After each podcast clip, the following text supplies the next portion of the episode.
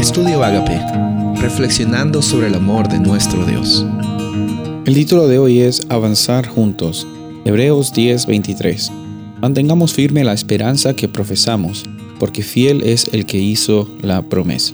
En nuestra vida, como ya hemos visto los días anteriores, vamos a tener bastantes dificultades y momentos complicados en los cuales nos van a hacer pensar de que quizás la vida no vale la pena o quizás este, Dios es muy injusto o por último Dios no existe.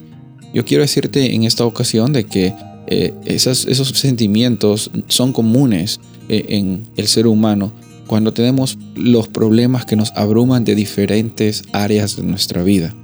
Sabes, en este versículo el autor está específicamente diciendo de que mantengamos firme la esperanza que profesamos, que, tengamos perseverancia incluso en las situaciones difíciles.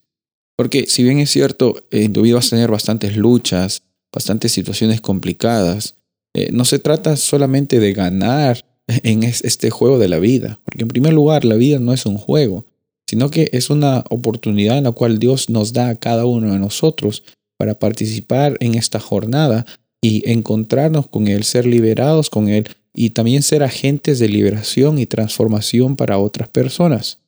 Es importante ver que el factor de avanzar juntos, eh, que, el apóstol pone aquí a los lectores, es un, un agente muy importante, es un aspecto muy necesario en nuestra vida, no solamente espiritual, si tú quieres eh, desarrollar algún tipo de hobby, algún tipo de actividad que te gusta, como salir a correr, o quizás dibujar, o pintar, o tocar un instrumento, yo estoy muy seguro que vas a tener mejor eh, éxito en continuar y ser constante con esto si es que avanzas junto a alguien, un amigo, un grupo de amigos, un grupo pequeño, estudiando la Biblia. Obviamente uno es personalmente, individualmente eh, capaz de, de salir adelante.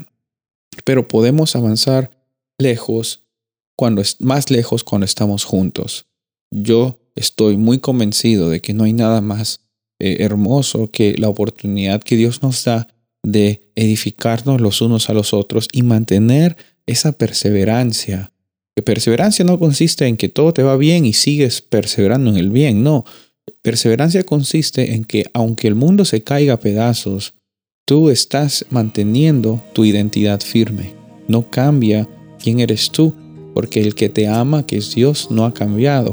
Tus circunstancias quizás han cambiado.